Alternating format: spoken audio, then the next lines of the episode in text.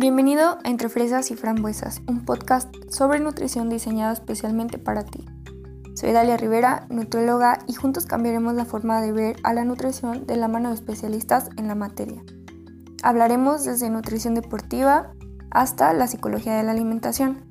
Recuerda que este podcast no sustituye ningún tratamiento y sin más que decir, te invito a tomar tu bebida favorita y comencemos con el episodio de hoy.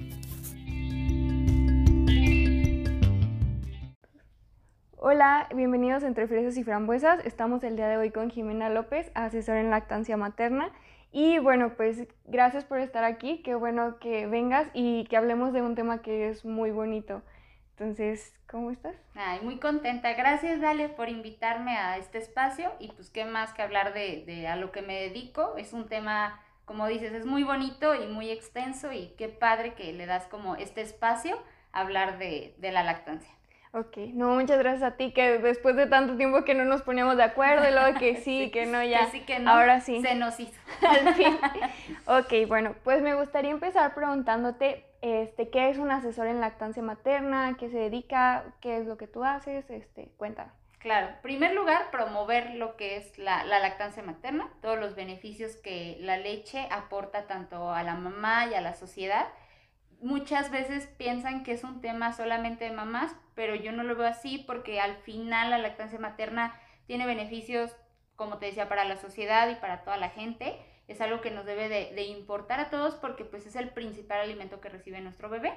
Y la asesora de lactancia pues se dedica a, promover la lactancia materna, a enseñar cómo se debe de amamantar y sobre todo romper con esto de amamantar duele y amamantar se sufre ese es parte de mi trabajo, decir, no te debe doler, eh, disfrútalo, es una etapa que se debe disfrutar, que desgraciadamente, si nos vamos muy atrás, nuestras mamás o abuelitas, pues te la cuentan súper triste, ¿no? De que, no, mijita, yo no amamanté porque me dolía, ¿no? O sea, si te pones a indagar, hay mucho dolor de por medio y bueno, parte de mi trabajo es como romper con eso. Ok, fíjate que yo, este, bueno, pues no tengo bebés, entonces no he escuchado, por ejemplo, de que mis abuelas digan, pero sí me ha tocado que que mis primas, por ejemplo, ellas son las que tienen bebés y sí dicen así como que, ay, no, es que, es que esto. Y también decían, es que yo no produzco leche y no puedo. Y después me enteré, porque fui como a un congreso de pediatría y hablaban de la lactancia. Y me enteré que si no le dabas lactancia a tu bebé, pues como que no producías leche. Exacto. Entonces, bueno, todo eso ya lo supe mucho tiempo después, ya cuando mis primas ya, ya tenían como, ya estaban en la primaria, yo creo. Pero cómo es importante el conocer todos estos temas para después, este, bueno, más bien envolverte en ellos, para después, por ejemplo, si yo hubiera sabido antes, yo lo hubiera hecho a mi prima, así como que, oye, es que no le estás dando bien, o a lo mejor es otra cosa, o puedes buscar asesorarte o buscar en otro lado y se me hace muy importante todo lo que haces. Y bueno, también dentro de lo que tú has visto, ¿cuál es el miedo más grande de las mamás al no lactar? Creo que cuando, bueno, yo soy mamá también, este, de dos chiquitos, creo que como mamá, o sea, te voy a hablar como mamá ahorita, la culpa siempre viene encima de la mujer, de la mamá, o sea, simplemente por el tipo de nacimiento, eh, la alimentación de tu hijo, eh, el tener tiempo para ti como mujer, el pedirlo, te culpan como de, pues tú que querías hijos, o sea, ah, como que te hacen sentir mal, ¿no? Entonces, creo que hay mucha culpa y uno de los de las culpas más grandes de las mujeres es que se frustran y no pueden a lo mejor lactar a sus hijos, pero no es porque su cuerpo no sea capaz de hacerlo. Creo que digo, estudiando mucho sobre este tema, eh, siempre estoy tratando como de actualizarme también.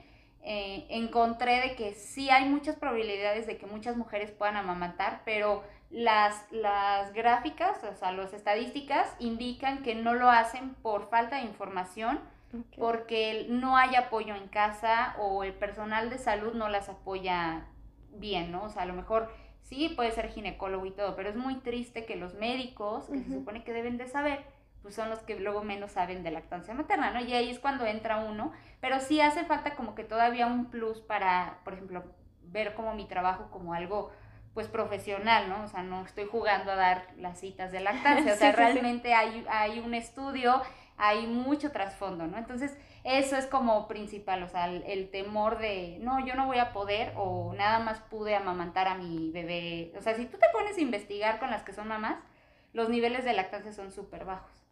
Ok, ok.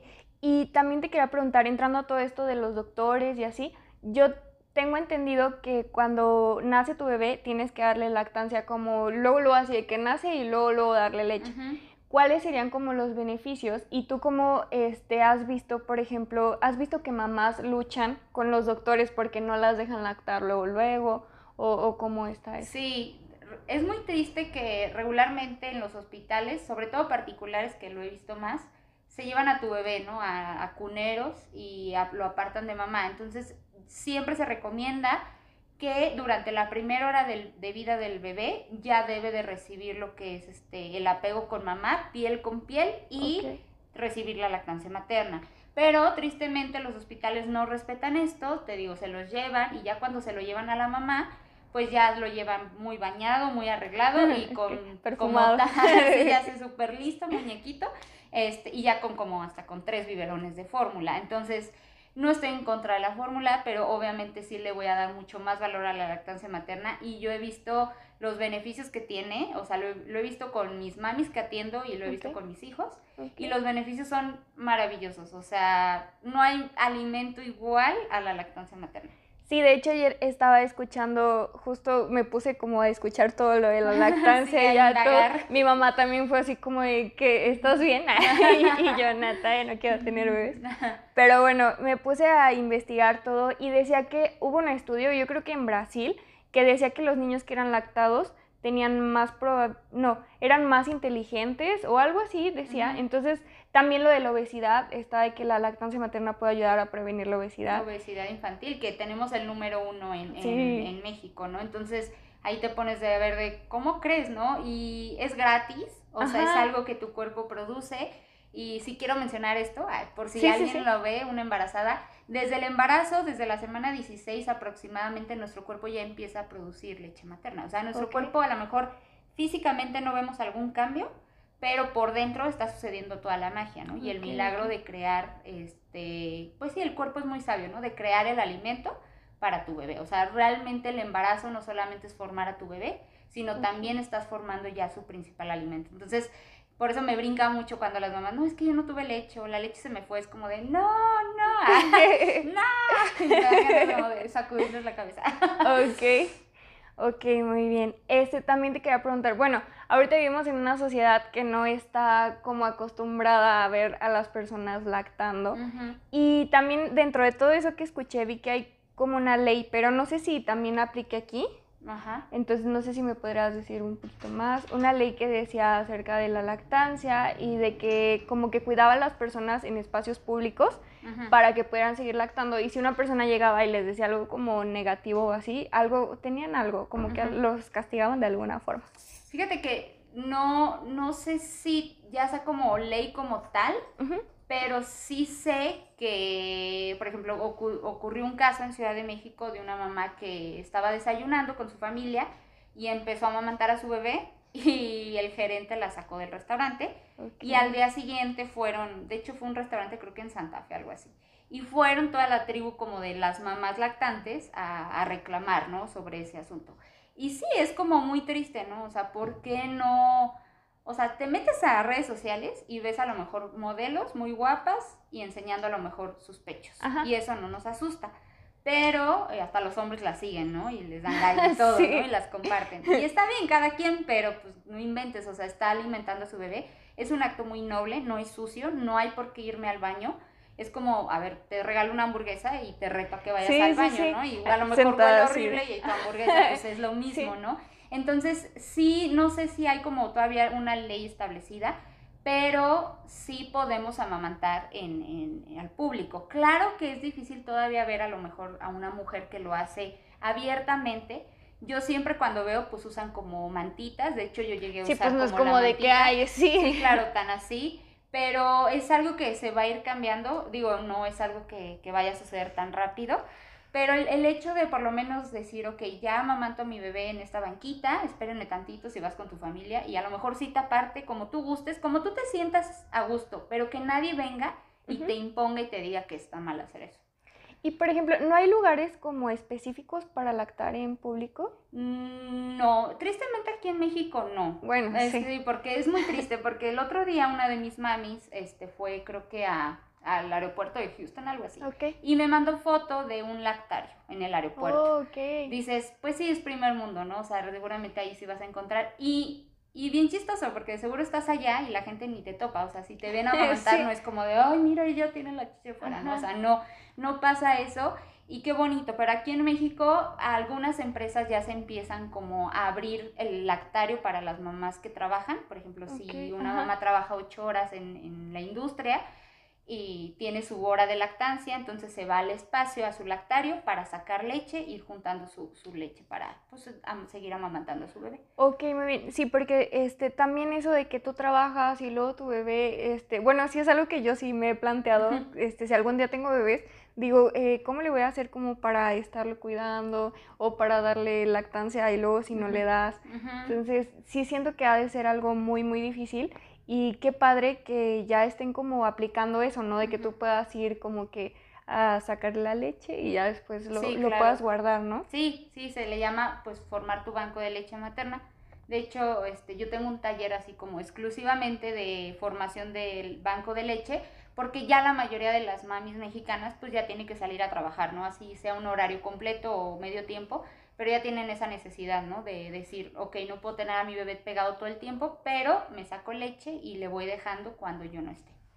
Ok, y también te quería preguntar, este, ¿tú cómo has visto desde tu experiencia, bueno, con las mamás que tú trabajas, cómo es la conexión entre el bebé y la mamá? Ya ves que se forma como, como un lazo Un vínculo. o algo así. Desde ese momento, este, ¿cómo lo has visto o, o cómo lo podrías, este? Sí, yo creo que uno de los grandes beneficios es el vínculo que tienes con tu bebé. Eh, muchas mamás que no pueden dar lactancia luego se sienten como muy señaladas porque, ah, entonces me estás diciendo que yo no tengo ese vínculo. Claro que hay formas de mantener tu sí, vínculo sí. con tu hijo, Ujú. Pero la lactancia sí tiene como ese gran beneficio, ¿no? Del vínculo con tu bebé, de, de favorecer la, tu producción de leche, ayuda mucho también en esta cuestión con el apego con tu bebé. Eh, también otro que me encanta, pues casi no se enferman los niños. Sí, sí, sí. Este, puedes andarlo porteando, quiere decir que te lo pones como en un canguro, te Ah, amarras a tu bebé, Ajá. entonces puedes tener tus movimiento libre y estás porteando a tu bebé, entonces ya nada más le das de comer y ya te acomodas y ya el bebé come y sigues teniendo tus manos libres. Creo que ya cuando estableces bien tu lactancia puedes hasta estarte maquillando y tu bebé estar comiendo y ya- ya, te agarras tú de... Ya te ah, vuelves multitask. claro. Como cuando van manejando las mujeres y se van maquillando así, ya. tal cual puedes amamantar a tu bebé. Entonces le encuentras como muchas cosas tan bonitas y tan especiales, pues a lo que es la lactancia materna. Ok, ¿y por qué decidiste este como adentrarte en todo este mundo y, y empezar a ser asesora y Sí, es, es muy bonito y muy marcado para mí porque yo me convertí en mamá y pues como mamá primeriza no sabía nada de nada y cuando me di cuenta que la lactancia era un tema como súper extenso y que había mucha información que me acercaba a lo mejor con mi mamá o con la otra abuelita, o sea, trataba como de acercarme a la familia y todo el mundo me veía así como de, no, ¿cómo? Pues es que te tienes que aguantar el Ajá. dolor, ¿no? Y algo dentro de mi ser me decía, es que esto no está bien, o sea, tengo que investigar más. Y benditas redes sociales fueron las que me llevaron a, a entender que yo podía como ayudar a otras mujeres y ellas podían ayudarme a mí, ¿no? Entonces fue cuando yo creé mi comunidad virtual que se llama Sí, Todas para Una y Una para Todas. Acabo de cumplir hace poquito seis años con ella. Entonces fue cuando yo dije, no, pues yo quiero dedicarme a esto. Y ya así bien, bien dedicándome, siendo asesora, dando mis consultas y todo, pues tengo como tres años aproximadamente. Ok, muy bien. Qué padre que, que una experiencia la hayas convertido como en algo Sí, gigantesco, ¿no? claro. O sea, yo nunca me imaginé que a raíz de mi primer bebé eh, iba, iba como a crear un negocio, ¿no? O sea, al final es como mi microempresa, Y como mi toda marca una comunidad, y toda una comunidad de apoyo para las mamás. Ok, qué padre y, y qué bonito. Sí. Este, y entonces dices que tienes seis años y ¿qué has hecho? Bueno, sé que tienes talleres, que tienes un canal en YouTube y ¿qué más? ¿Qué más? Sí, pues siempre trato de mantenerme como muy activa en, en lo que es Facebook e Instagram. Este, ahorita que se puso de moda esto de los TikToks y los Reels, pues actualizarme un poco de eso y compartir a lo mejor un Reel informativo. En 15 segundos puedes informar muy bien a la gente. Claro que también manejo lo que son mis talleres virtuales, esto es como abierto a todas las mamás que donde estés, pues yo te puedo, tú puedes tomar mi taller. Y son talleres como para embarazadas, porque siempre les digo, o sea, desde el embarazo prepárense para la lactancia materna, porque muchas veces se esperan hasta que nace y salen como los mil problemas, ¿no? sí, sí, sí. Eh, como les digo, amamantar no debe doler, entonces las preparo como para todo esto y también este taller de banco de leche, de este también dirigido y las consultas presenciales que doy pues aquí en San Luis Potosí, en el hospital o en el domicilio de la mamá.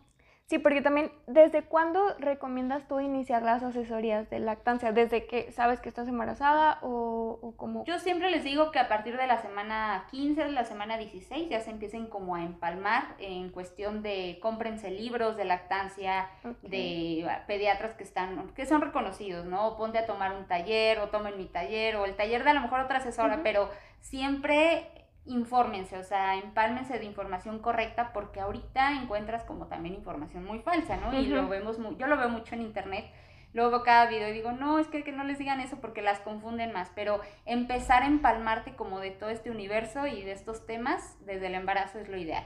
Y por ejemplo, este, ahora que dices de la información falsa y así, ¿qué podrías recomendar tú para saber identificar como cuando algo, o sea, para que tú misma digas así como que, ay, no, no le creo a esta señora? Sí, pues siempre informarse, o sea, está especializada eh, o nada más es una beauty blogger que va a tener un bebé, ¿no? Y así cosas, o sea, tú te vas como dando cuenta tu instinto seguir cuentas que, que sí realmente tú sientas que te aporten, que te estén informando y que tú veas un resultado en tu experiencia, ¿no? Yo siempre digo, ok, le hiciste caso a las indicaciones de ese reel y te está yendo bien, pues adelante. Pero si ves que es contraproducente para ti o tu salud, pues no lo hagas, ¿no? Ok, ¿y hasta cuándo recomiendas que se termine la lactancia materna? De hecho, vi en tus redes sociales, porque te estoy que este, en donde decía que era hasta que tú lo quisieras. Sí, realmente, o sea, la Organización Mundial de la Salud siempre recomienda seis meses de forma exclusiva lactancia materna y si se puede llevar hasta dos, un año, dos años o más, pues adelante.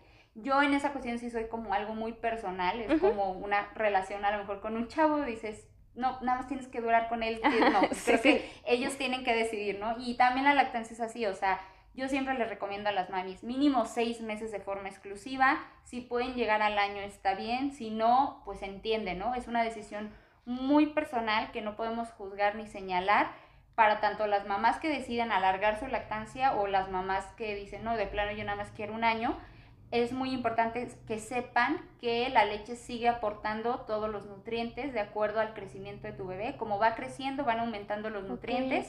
No quiere decir que tu leche nada más va a funcionar hasta el año porque se convierte en agua. Eso es totalmente falso. Ok, qué interesante que se me hace como algo súper padre porque conforme tú vas creciendo, va creciendo tu bebé, todo va cambiando, ¿no? Y va como tu cuerpo adecuándose ajá, en la forma para darle a él los nutrientes que necesita. Así es. También tengo entendido que cuando ellos están, los bebés están enfermos, la lactancia les da como como nutrientes refuerzos, o, ajá, refuerzos específicos. Sí, sí, de hecho ahora con todo lo del COVID y todo eso, este, uno como mamá si se contagia puede seguir amamantando a sus bebés, por la leche no se va a contagiar.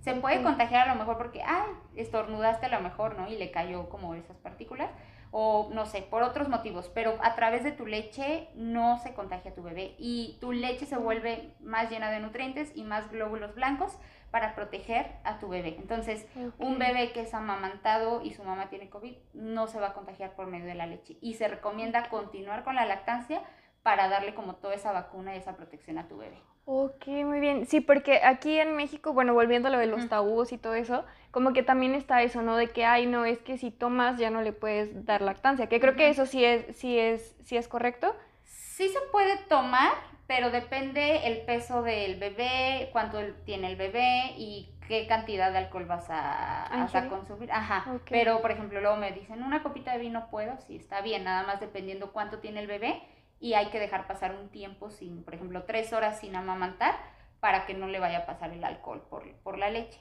Pero sí se puede comer de todo, sí se puede disfrutar tu vida normal y seguir amamantando, eso sí. Sí, porque este, también dentro de todo eso que escuchaba ayer decía que había como que mucho tabú o mala información entre, entre las mujeres, porque decía que o era doloroso o no podían comer nada o no podían hacer nada por estar lactando al bebé. Entonces yo creo que no se trata de eso, sino más bien como de, disfrutar qué es lo que estás haciendo, ¿no? Porque lo estás haciendo y luego estás pensando así como de que, ay, no, es que, este, y luego ya le pasé algo negativo a mi bebé o, ya le va a pasar esto o el otro, cuando no tiene nada que ver y es más como, como de disfrutar, ¿no?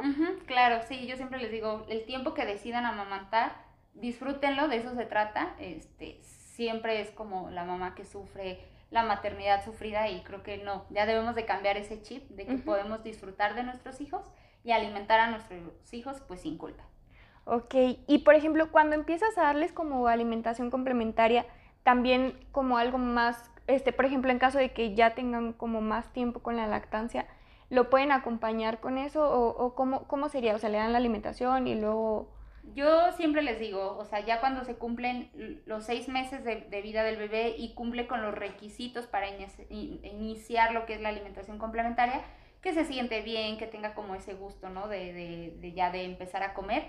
La lactancia materna sigue siendo su principal alimento eh, durante el primer año de vida. Lo demás es alimentación complementaria, o sea, complementamos para introducir, ¿no? Lo que son sólidos, verduras, ver si tiene a lo mejor alergia al brócoli, al plátano, no sé pero es poco a poco, pero si el bebé a lo mejor no se acaba esa papilla, es, yo siempre le digo, no te preocupes, o sea, es, una, es un inicio a, los sólidos, pero tú sigues avalando de, tu leche, o sea, tu leche le sigue aportando y es su principal alimento. Bueno, pues muchas gracias por estar aquí, por venir el día de hoy.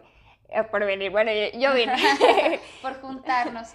Sí, y qué bueno, la verdad te admiro mucho porque pues el ser mamá y el estar trabajando y luego todavía convertir como una comunidad muy grande dentro de todo esto es algo que es de admirarse demasiado. Ay, Entonces te admiro mucho mm. y, y, pues muchas gracias. Ay, muchas gracias Dalia por, por invitarme. Es un tema que te digo, me apasiona mucho. Si tú me preguntas, yo siempre te voy a tener respuestas.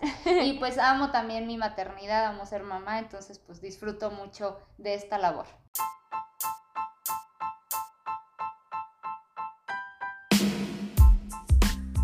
Esto fue Entre Fresas y Frambuesas el podcast. Espero que te haya gustado este episodio. Recuerda de seguirme en todas mis redes sociales. Estoy como arroba NutriDaliaMX y espero que tengas un día lleno de éxitos porque te lo mereces.